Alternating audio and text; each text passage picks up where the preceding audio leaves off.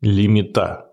Так в Советском Союзе называли низкоквалифицированных рабочих, как правило, приезжающих из деревень в города для работы на заводах. Это было в 50-х, 80-х годах, и это происходило в соответствии с таким а, так называемым лимитом прописки. Жили такие ребята в общагах, были не очень культурными, отчего и сейчас слово «лимита» иногда можно услышать в значении «быдло» либо «понаехавший».